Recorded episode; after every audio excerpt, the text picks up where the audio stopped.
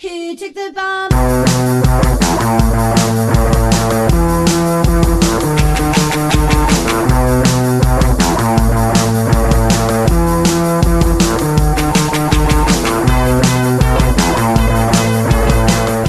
¿Qué pasa? Es jueves. ¿Qué pasa? Es jueves, bienvenidas, bienvenidos. ¿Qué pasa hoy? Bienvenides. Bienvenides. Bienvenides. Primero de todo, ¿quién cumple años hoy?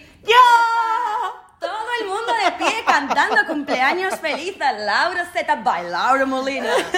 Porque hoy es el cumple de nuestra Z favorita, nuestra mayor Z, que se hace mayor. La mayor Z cumple 25 años. Estoy contenta. Qué guay. Pues Laura, te íbamos a hacer un podcast especial cumpleaños Z, pero hemos decidido que no, ¿eh, Vir? No, hemos decidido que era mejor hacer un podcast especial Fotopolla. Porque después de la pregunta del consultorio del podcast de la semana pasada, nos dejasteis un poco lockers con el ciberflashing, no, no tuvimos tiempo y hemos investigado y empieza el especial Fotopolla. No estoy de acuerdo. Yo creo que es la polla. ¿Y cómo decides fotografiarla? Hay dos tipos distintos de fotopollas. Las que se piden y las que no se piden. Las que se piden suponen en torno al 1% de todas las fotopollas, pero en ese 1% hay tres categorías. Yui. Terroríficas, horripilantes y aceptables. Sé que algunos os diréis, Ru, terrorífico y horripilante es casi lo mismo, pero si nos fijamos bien, puede ser la diferencia entre Tía, perdona el desorden. Es que mi vieja está de viaje.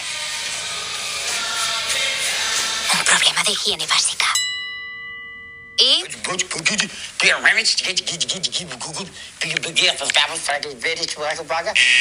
una situación de vida o muerte, así que atención a lo siguiente. Desodorante sin tapa y en el suelo. Horripilante. Bote de crema. Terrorífico.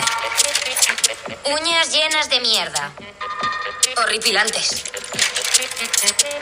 Espada medieval, terrorífica, huid cagando leches. Bien, ¿y cómo es una de esas valiosas, aceptables y escasísimas fotopollas? Hola. Vale. Joder, pues sí, tiene el rabo del tamaño de una botella de agua. La iluminación es buena. Su cuarto parece limpio. Parece aseado. ¿Verdad? Sí, vale, empiezo a entender que te mole. Gracias. ¡Bueno! Esta intro la hemos hecho un tracito de euforia, ese pedazo de seriote, y habla muy bien de los tipos de fotopolla. Exacto, hablaba un poco del contexto en el que la mandas, el, ese escenario en el que colocas tu polla. Total. Yo como directora de arte me explota la cabeza con, con- un poquito. con, con esas bueno, movidas. igual tú en el podcast de hoy, no sé, vamos a ver cómo evoluciona, pero igual puedes dar algunos consejitos, Algunos tips, alguna. algunos ¿no? A lo mejor los damos. Igual ¿eh? damos tips. Exacto. No lo sabemos. Bueno, chicas, eh, el melón del ciberflashing está abierto. Is here. Pues no sé, eh, tenemos muchas cosas. La verdad es que hemos estado un poco investigando, leyendo sobre el tema y nos ha explotado un poquito la cabeza, porque no sé vosotras chicas, pero por lo menos para mí, en mi universo, el tema de una fotopolla no daba tanto de sí y esto está a la orden del día. Ojo que tenemos un problema con esto. Totalmente. Tenemos un problema y no esperaba yo que fuera algo tan generalizado, aunque hemos Exacto. intentado abrir eh, el universo hacia los hombres, ¿no? María lanzó una petición a sus seguidores para que hablaran desde la perspectiva masculina. Nos ha costado un poco encontrar esa perspectiva masculina. Nos cuesta un poco como con las prostitutas, que nadie va. Exacto. Ay, total. Esto es un poco, ahora iremos desgranando ¿no? todo lo que os traemos para hablar del tema, pero de referente al mundo hombres es un poco lo que hemos detectado, ¿no? Que pues lo que dice Virginia, eh, es como putas, hay muchos puteros, pero si le preguntas a ningún hombre, eh, no es él el que va de putas, ¿no? No. Un poquito esa es la conclusión, ya entraremos en materia, pero antes de todo, porque yo también he descubierto que aquí mm, hay muchos tipos de fotopolla y no cualquiera se hace una buena fotopolla. Esa es la historia. Buscando, buscando, soñé patinando. eh, me he encontrado con artículos en los que hay gente que te da como consejos de cómo hacerte una fotopolla. Quiere decir, ok, ellos han aceptado que existe esta, esta cosa, porque claro, ah, poniendo un poco en contexto, eh, esto lo llamábamos ciberflashing, ¿no? Entonces... No, lo el- llamábamos fotopolla. Ex- Exacto, eh, le llamábamos fotopolla y ahora es ciberflashing. En la vida normal, natural, no entiendo por qué, pero la sociedad ya pasaba y se llamaban flashers aquellas personas que en algún momento, bueno, los exhibicionistas, ¿no? Exacto. Típico giras una esquina y hay un hombre que pues que se ha sacado el rabo o este tipo de, de acoso, en mi opinión, sexual. Entonces, am, lo han normalizado, entonces te explican cómo, cómo hacerte una fotopolla. En este caso, hay un artículo que, bueno, quien se, lo quiera leer, o una entrada de blog, de la pasta no engorda, que dice así: cinco claves básicas sobre teoría, iluminación y composición para realizar fotos íntimas. Ok, perfecto. Dice que como él es artista, como lo generalmente lo que busca es la belleza en todo lo que hace, pues mira, te hace un regalito y te dice cómo hacerte una fotopolla. ¿A vosotras un pene os parece bello? A mí no, Como sorry. primera pregunta, no lo sé. No, de hecho, como que. mm, Lo veo como que desentona, ¿no? En el cuerpo. en a el ver, cuerpo humano. Es, es un colgajo. Es un colgajo, ¿no? Lo veo colgajo, como. Totalmente. Como feo. Pero quiero decir que no es, por ejemplo, partimos de la base, nosotros estamos de acuerdo en que no es una cosa bonita. Así como, por ejemplo, el, el pecho de una mujer puede tener connotaciones eróticas, pero es una cosa bella. Total. Estamos de acuerdo, o al menos yo pienso, que las pollas no son bellas. No, No, es no. algo que dé gusto ver. Quiero decir, mm, un pecho lo ves bonito tal, de repente una iluminación, un no sé qué, y dices, o no, sí, pero dices, hostia, qué bonito. Pero una polla. Claro, bonita como- para mí no sería el adjetivo. No, agradable. mm. Y ya sin entrar en sus tipos. Está como, muy expuesto. Está como muy expuesto, ¿no? En su cuerpo, Sí. de repente. ah, Sí, Desentona. sí, Desentona, sí. es Y desentona. además, y además creo que, que es una cosa tan recurrente, ¿no? La, la- históricamente han tirado tanto de- de- del miembro viril Bueno, que vas por la calle y en una pared, no sé qué pinta, una polla, ¿no? Total. ¿Lo habéis quemado? Esa reivindicación. ¿Lo habéis quemado? Es, es que es, es una cosa ya aburridísima, no, te- no hay ninguna emoción en una polla, es algo común Me voy, y uni- vulgar. me lo voy- me voy al universo madre. Hace poco leí una madre que, que publicó en redes, no sé si lo vi en Twitter o no sé dónde, que había pues una polla dibujada en la pared y el niño le había dicho, qué, qué, qué bonito que han pintado un helado. ¡No! Claro, porque no deja de ser, ¿no? Como un helado con dos bolas. Totalmente. Una de chocolate y una. Totalmente. Y aparte, la polla que dibujan dista mucho de la realidad. Sí, es algo muy fácil, es muy sencillo, porque mira que un pecho sí que se hace, no sé, una teta la hacen como diferente. Un pene es difícil. Pero un pene es que es muy difícil dibujarlo. Mirad, en, en el llamamiento que hice ayer desde mi Instagram para incluir voces masculinas dentro de, de este podcast y hablando de este tema, un amigo me mandó eh, por WhatsApp su visión, que bueno, luego vamos a intentar traducirla porque me lo envió en catalán y, y creo que al, al traducirlo hay cosas que se pierden, ¿no? Pero definía la polla de una manera, o sea, como un colgajo delante de un monedero, no sé. Luego cuando lleguemos a esa parte a ver si lo encuentro porque me pareció brutal. Bueno, bellas o no, podemos hacer que esa foto sea mejor según esta persona. Y nos dice que, uno, la iluminación es lo más importante.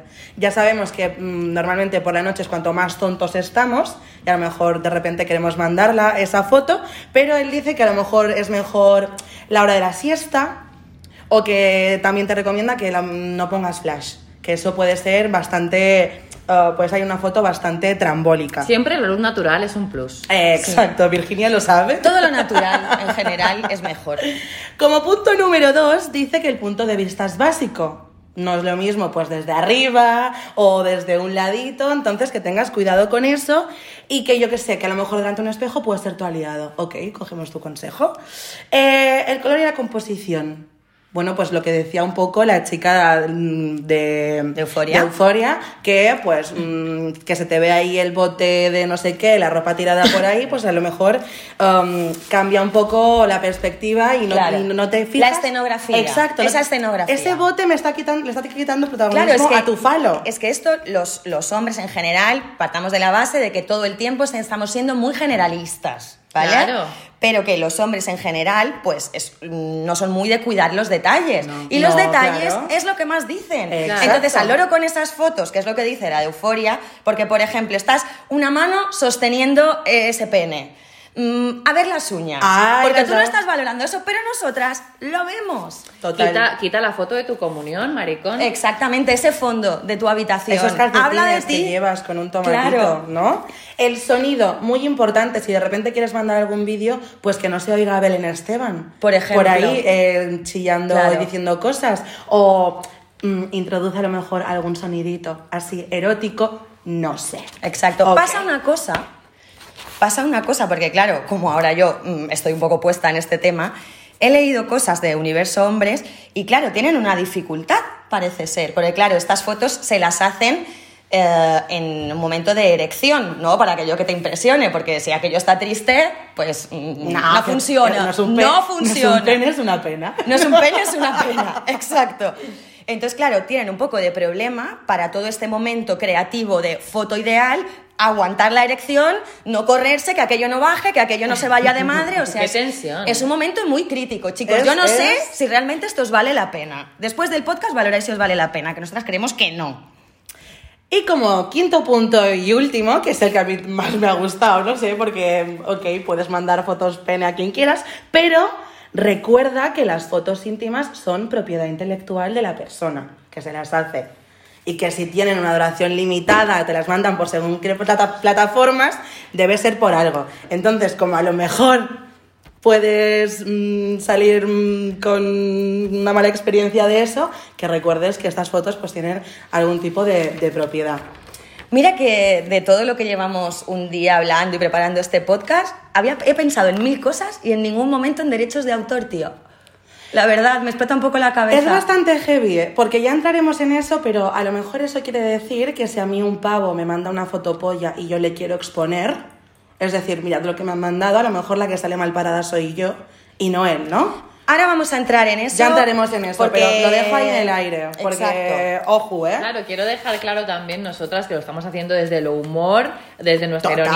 ironía. Creo que estáis entendiendo cómo va a ser el podcast y que al final, mm, si nadie os la ha pedido, Exactamente. Totalmente. ah, Exactamente. no la mandéis. De todas maneras, y creo que va mucho en nuestra línea y en cómo tratamos las cosas y la vida, pues eh, se nos ha puesto encima de la mesa eh, este tema y lo que queremos es, pues, abrir el melón, valga la redundancia, ponerlo encima de la mesa y todas las voces, todas las visiones, todos los puntos de vista, máximo exponerlos para poder llegar a un punto común y sobre todo entendernos, porque creo que los, los grandes problemas que tenemos es que no nos comunicamos, no nos escuchamos y no nos entendemos y para eso está el podcast de la Indies. Eh, ahí la has dado. Por cierto, ¿vosotras habéis recibido, habéis tenido alguna experiencia fotopolla o tal? ¿Habéis recibido? Porque está muy a la orden del día. O sea, más de la mitad de las mujeres en la era digital, es decir, a través de aplicaciones, más de la mitad sí han recibido. y otra mitad han enviado. Entonces, por, por estadística, a lo mejor a alguien le ha tocado. Yo no, yo jamás he recibido una fotopolla, pero sí me he encontrado pollas en la calle a las que no he sido, o sea, que no he invitado yo, ¿no? Yo, yo he recibido una. Mm, eh, tiene un contexto, pero igualmente fue sin pedir. Entonces mi susto fue el mismo, o el desagrado fue el mismo, que si no hubiera, era una persona que conocí, bueno, que conocía, que conocí en un viaje, que tuve una noche una cosa con esa persona. Una noche de amor. O de lo que fuera. Chelo, tú y yo hemos. Eh, y al irme de ese viaje eh, en Snapchat, que es una de las plataformas más utilizadas en- para hacer, realizar esta actividad, pues recibí una fotopolla y la verdad es que no fue nada agradable y no fue nada pedida. Entonces, para mí, yo sí que he recibido una fotopolla que en ningún momento pedí, que en ningún momento me gustó, obviamente. Totalmente. Bueno, yo no he recibido eh, fotos polla a través de aplicaciones, sí que me ha pasado en la vida real, me ha pasado tres veces de, pues, en situaciones ir por la calle que de repente, pues, bueno, una fotopolla en vivo y en directo, queridas y queridos, esto sí que me ha pasado tres veces y mm, creo, no, no puedo explicar lo desagradable, lo violento y lo horroroso que es. Y, y entiendo, pues, que a través de foto es exactamente lo mismo. Y lo que está claro es que está mal, está bien, mm, como todo, vamos al punto de el consentimiento. Total. Es que a mí lo que me explota la Es tan cabeza sencillo como eso. Es que de repente yo no me he encontrado con hombres que me digan, tío, iba por la calle y me, me apareció un coño de, de detrás de una esquina eh, masturbándose. O estaba tan tranquilo en mi casa y de repente recibí fotocoño. Um, ¿No es un poco extraño? Es bastante extraño. Es extraño, bueno, es muy significativo. Bueno, luego os contaré un poco, estaba investigando los motivos que pueden llevar a los hombres psicológicamente a ejercer este tipo de actitudes, pero bueno, eh, seguimos un poco con, Vale. con el hilo argumental. Pues dentro del hilo argumental de este podcast de hoy, eh, bueno, dentro de, de mi llamamiento ¿no? a, a esas voces de hombres y tal, ¿por qué lo hice? Porque cuando piqué en Google eh, fotopene, fotopolla, ciberflashing, me explotó muchísimo la cabeza con la cantidad de contenido que hay, muy variado y de todo tipo, pero sí que me doy cuenta o me di cuenta de que es una cosa tremendamente habitual y tremendamente aceptada y normalizada. Cuidado. Ah. ¿Vale? Os voy a leer, os traigo tres eh, titulares que he visto en medios eh, especializados o dirigidos a hombres mayoritariamente, que creo que mm, llaman bastante la atención y ponen, eh, o sea, hacen un poco la foto de cuál es la situación. Un titular. Si te crees que la foto pene es posar, mandar y ya está, estás muy equivocado. Unos expertos te dan 10 consejos para triunfar con estos selfies sexuales. Que bueno, es un poco lo que, lo que tú nos acabas de contar, Total. ¿no? Pues eh, contenido de este tipo hay mil, mil. Otro, los beneficios de la masturbación masculina, porque todos saben que después de una buena fotopene llega el momento del autoplacer. Ah, bueno, ok, claro, no podemos olvidarnos eso. Claro. De acuerdo. Ah, no dan puntada sin hilo, ¿no? ¿Y ahora qué hago con esto? ¿No? Claro, claro. Otra Wow. más. Otro titular más. Ya os digo, mm, los he elegido aleatoriamente. 16 consejos para tener una erección más fuerte y duradera y que te dé tiempo a hacerte una fotopene en condiciones. Por favor.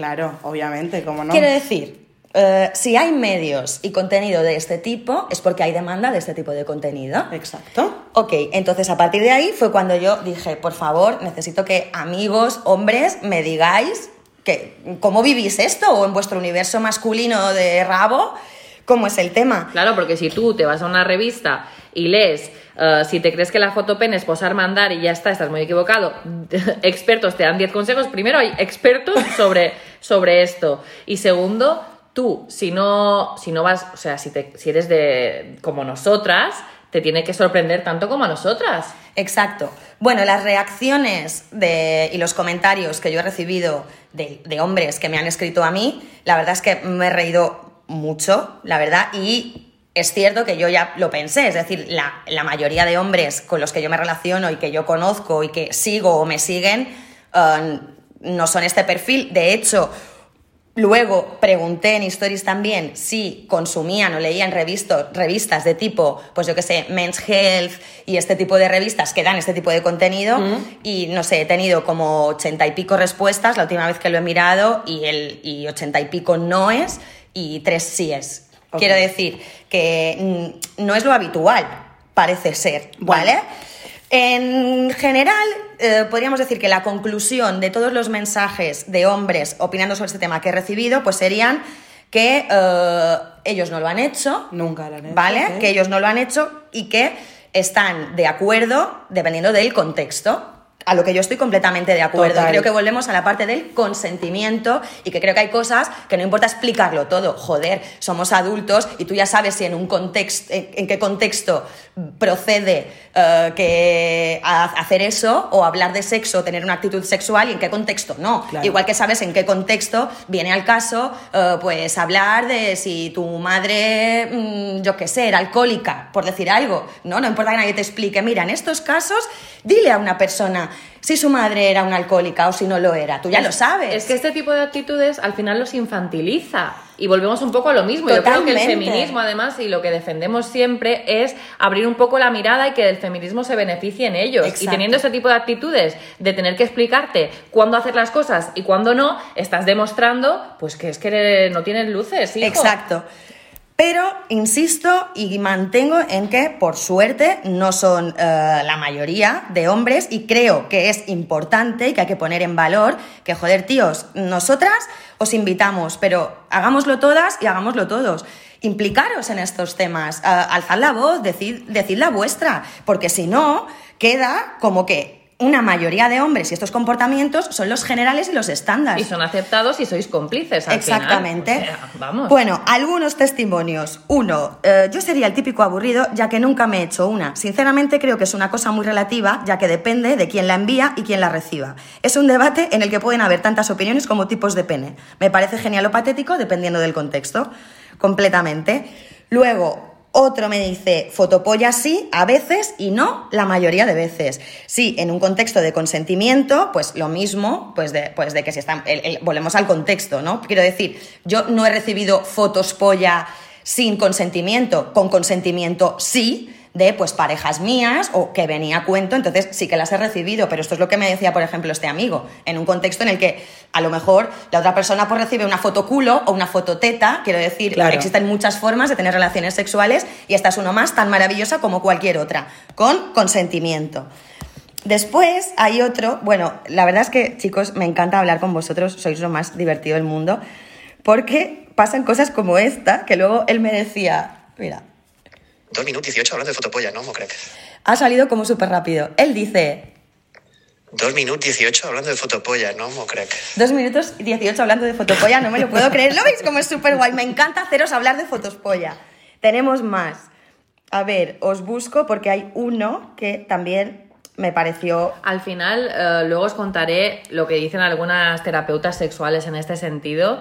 Y es que ellos creen que excitan, pero no están excitando. Estábamos hablando antes de, de esa foto mal hecha y tal, y ellos desconocen que a lo mejor a nosotras nos excita más pues una mirada. Hazte un selfie, una boca entreabierta, un me como un yogur, Sí. no lo sé, Cari, dale vueltas a la cabeza. Sí, a ver qué una nos- frase, fóllame el cerebro. Exactamente, o sea, hay muchas maneras de excitar a una mujer y creo que mandar una foto de tu polla no... Pues mira, justamente respecto a esto es lo que opina mi colega Manu, que nos ha mandado este audio y es tal cual lo que tú dices.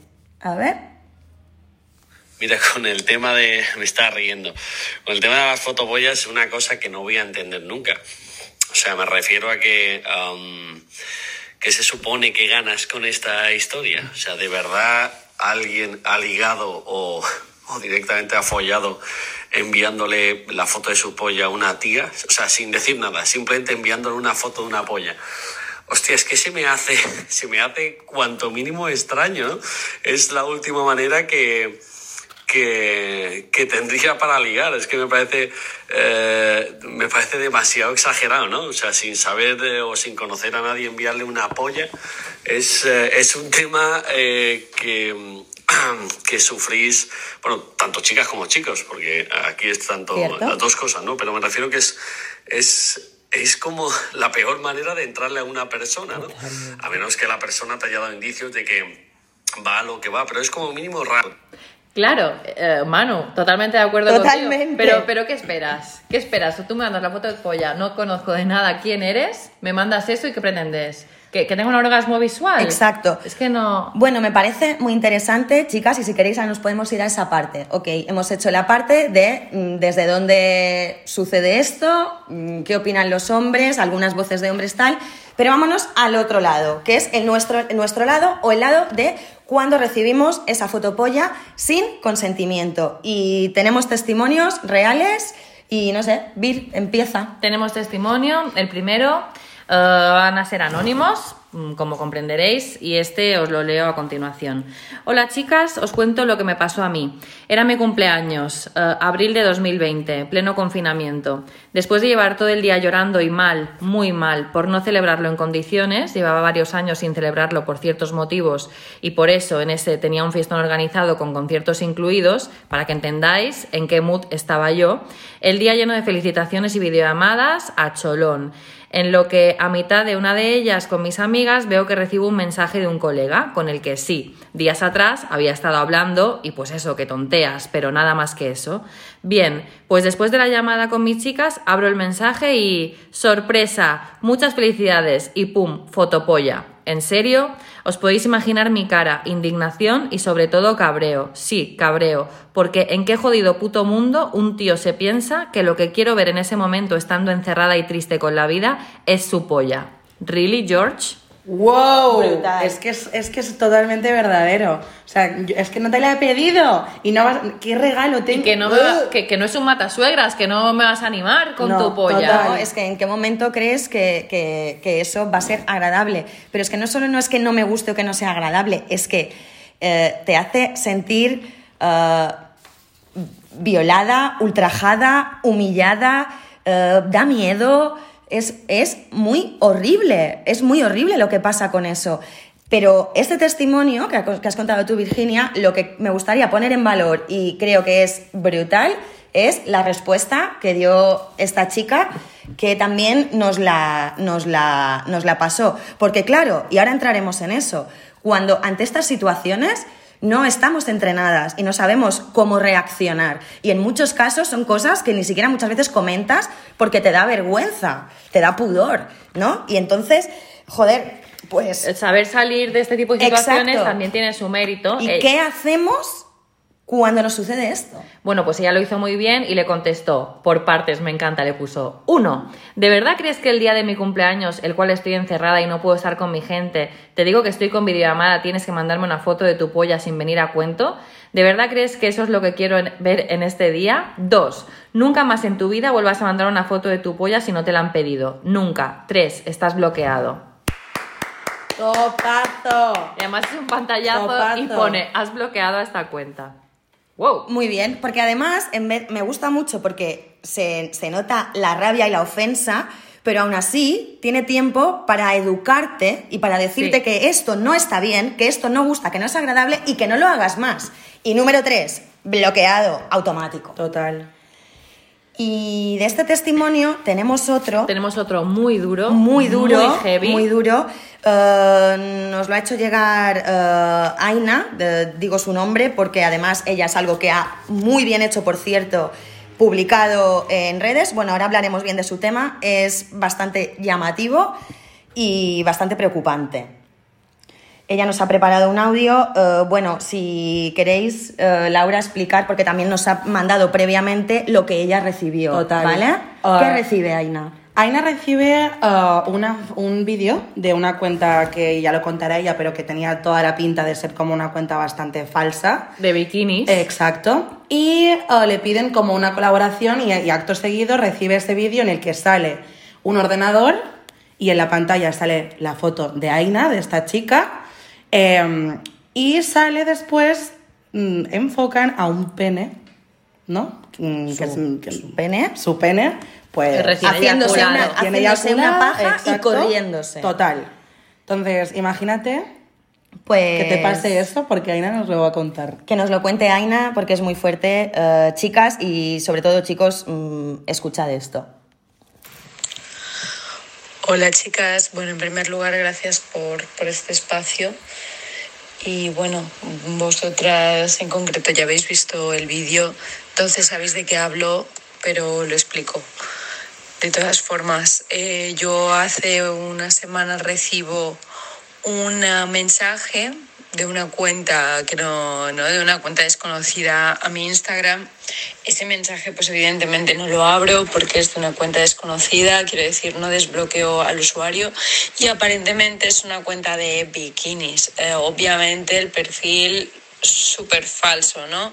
Y que me escribe como ofreciéndome la colaboración y adjunta un vídeo, eh, un vídeo de estos vídeo bomba, ¿no? De lo puedes abrir solo un momento. Claro, yo al momento digo, bueno, pues yo que sé, abrir el vídeo y será publicidad.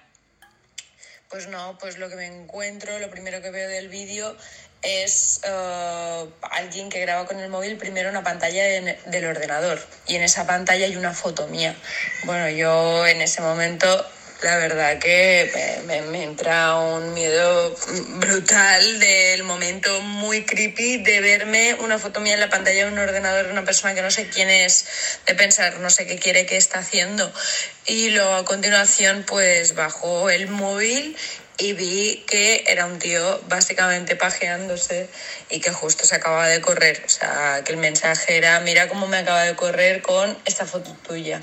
Eh, bueno, en el momento mm, la sensación y lo sabréis todas la- las que habéis recibido algún tipo de contenido así, especialmente si es como tan personalizado, por decirlo de algún modo, eh, las sensaciones de, bueno, de terror, de invasión de tu intimidad, de me tengo que esconder, de y si esta persona sabe dónde vivo, y esta persona quién es, y esta persona qué sabe de mí, y esta persona qué información tiene de mí. Bueno, es como que han atravesado una barrera de tu intimidad sin pedirte ningún permiso. Y esta es un poco la sensación, bastante desagradable, ¿no? Eh, después de todo esto, pues ya se me sustituye un poco el miedo por cabreo, un cabreo inmenso de porque me han mandado esto, no me da la gana, me da bastante rabia, entonces voy a intentar hacer algo, ¿no? Lo primero que se te ocurre, pues voy a intentar, eh, bueno, lo primero que se me ocurrió a mí, que me recomendaron es tomar medidas legales. Entonces de ahí me fui a la, al día siguiente me fui a la policía yo ya había estado mirando por internet, había visto que el ciberflashing, como se llama, ¿no? El mandar pues este contenido sexual eh, explícito de forma no consensuada, pues el ciberflashing aquí en España no, no está eh, penado, porque no simplemente es como que el mundo digital avanza a una velocidad vertiginosa y es, eh, según se dice, pues es complicado recoger todas estas nuevas formas de agresión a través de las redes, ¿no? Recogerlas pues en el Código Penal. Y efectivamente pues me voy a poner la denuncia y me encuentro con un policía que me mira como diciendo no sé qué decirte, no es que esto no es un delito, no simplemente no, no, puedes, o sea, no, como no puedes hacer nada, ¿no? Me dice, puedes bloquearlo y demás. Y yo le insisto, ¿no? Le pregunto que si no hay forma de encajarlo en ninguna tipología de delito de las existentes, eh, aunque no sea específica del ciberflashing. Y me dice que, que no, que bueno, que no sabe, que lo pregunta con unos compañeros, se gira eh, con otros hablando con otros cuatro polis y los cuatro, bueno, en total cinco, pues me miran como es que no se puede hacer nada porque es que no es delito.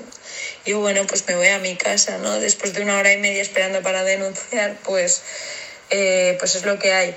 La parte buena de todo esto, que yo lo puse en redes, y recibí muchísimas respuestas y consejos y entre ellos pues hubo personas pues que habían preguntado pues abogadas sobre todo eh, y me dijeron que uno de los problemas que había habido es que la policía no era quien para decirme que yo no podía denunciar. Yo, claro, yo como civil y esto no tengo ni idea. Eh, entonces, claro, a mí me dicen, pues esto no es delito y yo no insisto en denunciar. Digo, bueno, tú me dices que no es delito, pero yo quiero poner la denuncia porque es el juez o la juez quien decide al final. Claro, yo esto, pues no tuve narices de hacerlo, ¿no? O, o simplemente fue su responsabilidad que no me dieron la opción.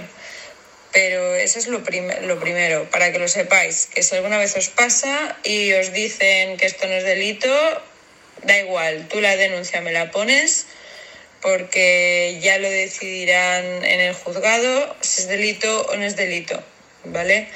Entonces, ¿qué tengo pendiente ahora? Pues me gustaría poder ir al juzgado directamente a ver si hay algo que se pueda hacer. y bueno, es que básicamente es que legalmente ahora no, no, se puede hacer algo así, no se puede denunciar una forma de agresión como esta, porque no deja de ser una forma de agresión. Y poco más os voy a decir. Bueno. Primero, corazón encogido, muchísimas gracias Aina por compartir tu testimonio con nosotras y con todo el mundo. Bueno, la generosidad y la, y la valentía Mm, absoluta, porque estas cosas nos hacen sentir realmente tremendamente vulnerables. Es muy heavy. Y agradezco mucho el testimonio en audio de Aina, porque creo que también pues permite, a nosotras nos escuchan muchos hombres y, es pues un poco empatizar, ¿no? Es, Creo que transmite perfectamente cómo nos sentimos hmm. cuando recibimos contenido de este tipo sin consentimiento. Luego también me llama mucho la atención el, tema de, esta desprotección que tenemos eh, respecto a este tema.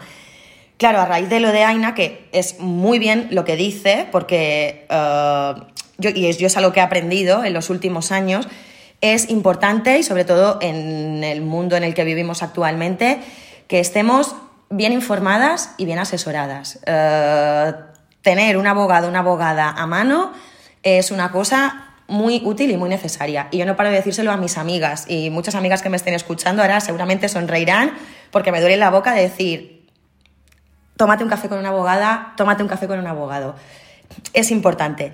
Está claro, por lo que he leído, que, es, que como dice Aina, es un delito muy nuevo, de hecho eh, se ha definido ¿no? y le hemos dado identidad y nombre pues un poco a raíz del confinamiento, que es cuando estas prácticas se han potenciado muchísimo más, como es normal, bueno, como es comprensible, no sé si es normal, y, y realmente hay un vacío legal porque no está penado. Es decir, en algunos países, por ejemplo en México, sí que he visto que sí que está penado de uno a seis años de prisión y no sé tantita multa. Pero, por ejemplo, en España que es lo que el país que nosotras habitamos, no. En Europa, que yo haya encontrado, si alguien tiene esa información que me corrija, no hay ningún país en el que esto esté penado ni sancionado.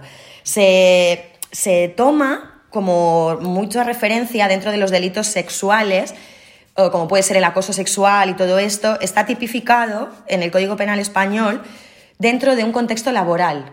He visto. De hecho, a raíz de lo de Aina, he mirado digo, a ver si hay noticias de denuncias, ¿no? De mujeres que, hayamos, que hayan podido llegar a denunciar esto. Y hay una que es bastante reciente, ¿vale? Que ha ocurrido en, en Murcia, ¿vale? Y el titular es el siguiente, es del 19 de enero del 2022, o sea, esto es de la semana pasada despedido por enviar correos con fotografías de su pene erecto a una compañera de trabajo en Alguazas. El, asegurado, el, perdón, el acusado aseguró a la afectada que no pretendía humillarla con las imágenes, sino hacerle un halago porque le ponía. Bueno, ok. Quiero decir que. Claro, pero aquí el delito no es la fotopolla, sino hacerlo en un contexto laboral. Exacto, pero no es que ese sea el delito. O sea, yo lo que me doy cuenta es que el juez en cuestión a lo único que ha podido acogerse para poder castigar de alguna manera o juzgar este delito es dentro del contexto laboral. Y la sanción que ha tenido esta persona ha sido un despido inminente, que, al que por cierto puede recurrir legalmente. Pero quiero decir, ese juez, ese juez no ha tenido más armas legales para hacer más que que le despidan del trabajo. Aparte creo que también hay como una cosa que eso sucede ahora mucho con las cosas digitales, ¿no? O sea, con las cosas que suceden en las redes sociales y tal. Y es que tú antes a una persona que te hacía esto en persona sí que podías denunciarlo porque físicamente la persona existe. Quiero decir, si sabemos que en esa esquina cada día hay un hombre que acosa a las niñas del cole o que les enseña, ok, pero es que a puedes llegar a identificar a esa persona y a más fácil identificarlo. Exacto, pero a nivel redes sociales o que estés en un metro, que eso lo he leído que pasa mucho en Inglaterra y en Europa, estás en un metro y te pasan por airdrop una fotopolla. O sea, esa persona no necesita sacársela. Claro. O sea, le quitas trabajo. Claro, el, anonimato es, mucho más fácil. Exacto, lo está pasando y ya está. No, no le vas a encontrar, no, no, no hay manera, no hay rastro. Y eso es una putada porque no se puede juzgar, no se puede denunciar. Totalmente. de todas maneras, a este nivel eh, estamos muy desprotegidas, bueno, y desprotegidos, porque esto también pueden ser víctima hombres, de hecho lo son. Eh, porque a mí, por ejemplo, hace años, yo era bastante más joven, pero a mí esto me ha sucedido en la calle. Y, y yo he ido a la policía y a mí me han dicho que yo Mm, no tengo nada que denunciar porque esa persona a mí ni me ha tocado ni me ha agredido. Claro, o sea, yo me he sentido agredida porque realmente para mí sí que ha sido una agresión. Quiero decir, yo era una chica de veintipocos años que iba por la calle a plena luz del día y al girarme a una esquina un tío se baja los pantalones, empieza a mirarme, a perseguirme y a hacerse una paja. Pues yo eso no lo puedo denunciar porque esa persona a mí no me tocó ni me pegó. Claro. ¿Entiendes? Pues mucho más vulnerable es lo que tú dices, que es que encima no puedes decir, hey, que ha sido esa persona. Porque, por ejemplo, en el caso de Aina, ella a día de hoy no, no conoce la identidad de su agresor. Claro. Bueno, y a mí me gustaría decir también que Aina lo que ha hecho ha sido un movimiento, ¿no? A través de redes. Total. Ha abierto una cuenta de Instagram que se llama... Ciberflashing. Ciberflashing, a la que podéis acudir y seguirla para enteraros Uh, y para denunciar, ¿no? O podíais. podíais, pero se la, claro, se la han denunciado. Exacto. Vale, bueno, lo que pasa es que uh, Aina, a raíz de esto, pues uh, tiene, insisto, para mí, la valentía de decirlo públicamente y en su Instagram lo publica en stories y cuenta lo que le ha pasado. Automáticamente, a la vez que recibe mensajes de apoyo, recibe también muchos mensajes de otras mujeres que han pasado por lo mismo, por situaciones muy parecidas. Entonces ella decide, pues, abrir un perfil de Instagram que se, llame, se llama Cyberflashing, que bueno, en Stories eh, os pondremos los pantallazos, para precisamente aglutinar todos estos testimonios y pues ponerlos encima de la mesa y pues hablar del tema y buscar posibles soluciones. Instagram automáticamente eh, le ha bloqueado esta cuenta y esta cuenta está cerrada. Pero, por, pero ponía imágenes explícitas o algo, es que no entiendo. Bueno, no, no, si era testimonios. bloquea una cuenta, supongo que el Instagram te la bloquea. Yo, en- yo supongo que en este caso es porque el nombre de la cuenta directamente era Incita. cyberflashing, que Vale. era un concepto, quiero decir, es, vivimos en un universo tan absurdo y tan terrorífico que tú puedes mandar una foto de tu polla, pero, Pero no puedes pero no escribas polla. Claro. ¿Vale? Eh, Entonces, exacto. yo te puedo agredir sexualmente a través de una red social, ¿vale? Pero no puedo escribir violación. ¿No? Ent- Creo que estamos en ese loquismo y en esa incongruencia de el todo vale y las víctimas, pues mm, tenemos que buscarnos la vida para justificar que realmente somos víctima- víctimas, ese es el mundo que habitamos, pues, pues es un poco lo que sucede y lo que le ha sucedido a Aina, que esa cuenta se la han chapado. Y bueno, ya que estamos poniendo esto en común entre todas las personas que nos escuchamos y estamos hablando, eh, pues no sé, mm, abramos otra o no sé, pensemos, creo que es necesario mm, dar visibilidad a este tema muchísima más para provocar que, que se tomen medidas a nivel de legislación y a nivel de penar estas cosas porque es muy peligroso, muy peligroso. Y no nos olvidemos de los y las menores de edad. ¿eh? Exacto. Virginia. Total, total, total. O sea, hay un universo ahí en el que están desprotegidos de este tipo de acosadores y que a mí pues me preocupa mucho como madre que mis hijos puedan estar expuestos a este tipo de, de- de personajes y comportamientos que, que- que, bueno y que luego hay muchas personas también que utilizan este tipo de, de fotos como para chantajear. A, a- a qué nivel puede llegar también la maldad humana de decir yo te hago esto pero no sigas a tus padres pero tú mándame una y los manipulan de cierta manera para tener a los niños enganchados y, y bueno creo que es mucho más serio de lo que de lo que nos parece. Total. Bueno, ah, conclusiones útiles y mm, sacar la parte positiva de, de testimonios como el de Aina. Bueno, poniéndolo en común todas juntas y todos juntos, pues sabemos que en ante esta situación, primero de todo, obviamente, bloquear. Segundo, a señalar con el dedo. Si sabemos la identidad de esa persona, vamos a Ah. quitarle la careta, contarlo con valentía y sin ningún tipo de miedo públicamente y ir a poner una denuncia. Y si nos encontramos que la policía o quien sea nos dice que eso no es denunciable, aún así mantenernos en nuestra posición y queremos poner la denuncia igualmente, que eso lo decidirá un juez y una jueza llegado el momento. Pero tenemos ese derecho y nos tenemos que unir y defendernos y protegernos. Sí. Total. Wow. Y- Ah, yo no sé si queréis saber. A mí me gustaría saberlo un poco porque hubiera investigado, bueno, antes, Vamos a hablar, cuáles vamos a- pueden ser los motivos Exacto. el- para los que un hombre pues decida un, un jueves por la tarde mandarte una Sacarse fotopolla, ahí ¿no? su manubrio y- Exacto. y mandártelo. He estado investigando eh, el por qué hacen esto, ¿no? ¿Por qué envían fotos de sus penes o por qué se exhiben en público? La mayoría te dirá, lo que hemos comentado al principio, pues que no lo hacen, pero son como las megas, ¿no? Sí. A ver las A ver las ailas. Pues eso. Eh, y dicen por ahí, ahora os voy a decir nombres así muy complejos de psicoanalistas, que uno, porque creen que necesitamos verlo. Pues sí, los hombres suelen percibir erróneamente el interés de una mujer, eh, no son buenos para medir el nivel de interés de una mujer en él, dice Alexander Katakis, fundadora y directora clínica del Centro para el Sexo Saludable en Los Ángeles, y además dice que la mayoría de las mujeres no están interesadas en imágenes de penes, se excitan más, como os comentaba al principio, Exacto. por los ojos de un hombre o por su trasero, Claro. que por un Por pene. ejemplo. Pero los hombres pues pueden pensar que, que nos interesa Bueno, son falocentristas. Exacto, porque están apegados a sus partes íntimas. Uh, la psicoterapeuta de Nueva York, Janet Stern, dijo que esta percepción errónea también se debe al apego de los hombres a sus, a sus partes íntimas. Ella cree que los hombres generalmente, más que las mujeres, sienten una conexión con sus genitales y quieren que la persona que les interesa sexualmente comparta ese interés. O sea, a mí me gusta eh, pues hacer fotos a árboles y yo pues ya te voy a enviar fotos de árboles porque creo que puede estar en tu universo eh, poder excitarte con Claro, eso, ¿no? ok, vale. Eh, esta me ha parecido muy interesante, por, es- por hostilidad. A, a ver. Eh, esta psicoterapeuta dice que lo consideran un acto de rabia contra las mujeres, eh, ahora filtrado en el ciberespacio.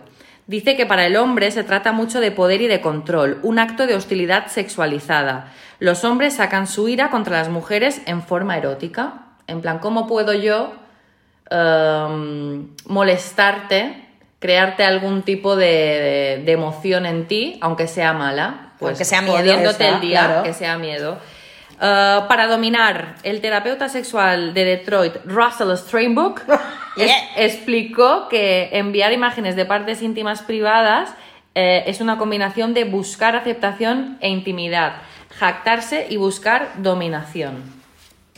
Bueno, Bueno. lo que comentamos, ¿no? Sentirse un poco superior. Bueno, es, es, em, es un- una acción tremendamente narcisista. Exacto. Totalmente. O sea, es, es una rayada. Si, si os paráis a pensarlo y analizar el hecho en sí, es tremendamente narcisista. De hecho, este, mm, este científico, el Sternburg, dice que debido a que a menudo es una búsqueda de dominación no solicitada, las fotos de genitales de los hombres se consideran agresivas. Porque claro, no te lo están pidiendo. Y la última sería por impulso. Muchos de los hombres carecen de control de impulsos. Es que esto me parece como muy fuerte. eh, perdonadme. Eh, la impulsividad juega un papel importante en esto, al igual que el uso de drogas o alcohol. Alguien que es más impulsivo tiene más probabilidades de enviar la foto, especialmente bajo la influencia de estas sustancias, mientras que una persona menos impulsiva podría querer, pero luego lo piensa mejor. Vale, pero el comportamiento de búsqueda de emociones como estas eh, cuando un compañero se siente seguro, pero las cibercomunicaciones realmente nunca son seguras y parecen ser una lección que vale la pena repetir. Eh, a ver. mm, Bueno, a esto creo, de- esto creo que igual que hay personas que cuando llevan cuatro cubatas es mejor que no tengan el móvil porque la lían y mandan verdad. WhatsApps que no tocan, pues esto un poco de autoconocerse. Chicos, y los que seáis de este perfil, que sois más impulsivos y veis que no tenéis límite, pues igual que a las 3 de la mañana no tienes el móvil, cuando te hagas una paja, tampoco. Exacto. Total. ¿Hay alguna base evolutiva para hacer esto? ¿Hay algunos hombres simplemente programados para hacer este tipo de cosas? Stambach está casi seguro de eso y dice que hay una base evolutiva para algunos de los comportamientos de este tipo. Él lo llama señalización sexual, que está diseñada para estimular las condiciones a partir de las cuales puede ocurrir el comportamiento sexual eh, reproductivo. Bueno, Y lo más gracioso es que algunos incluso te lo mandan como para recibir feedback. O sea, ¿en qué momento Claro. tú te crees que después de una foto polla viene una foto de mi chocho? Pero es que eso, ¿En qué mundo el vives? daño que hace el porno, porque eso puede ocurrir. Quiero decir, pues, igual que tienes sexo telefónico, eh, que puede ocurrir, pero que tú ya lo sabes, que es que en el contexto ya lo sabe, que no es, hola, ¿qué tal el día? Una foto de una polla y esperes una foto de unas tetas, colega, ¿qué, qué, qué- qué te pasa en la cabeza, tronco? Tío, es que vamos a ver, es que en un contexto que se está manteniendo ese tipo de relación sexual, pues obvio que si tú mandas una foto de una polla en ese contexto, pues aquello va a caldear más el ambiente y luego, recibes una de un culo o de una teta, es vuestra rollo y es vuestra relación entre dos del tipo que sea.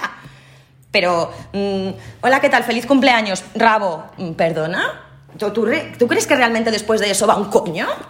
Tío, de verdad, o Es sea, un que- momento de verdad, tío. que es eso. Porque no va un coño, va una denuncia, joder. Claro. Tío. Es que de cuántas a cuántas has mandado que al final te han dicho, wow, Hostia, ¿sabes? es que vamos a ver. Es que es muy fuerte. Pero bueno, yo creo que, que ya casi que se llega el momento. eh, esperamos que haya sido interesante y si tenéis más cosas que aportar, el buzón de la Indie siempre está abierto, pero vamos a acabar un poco con el cachondeo y el tono nuestro, porque de la vida hay que reírse.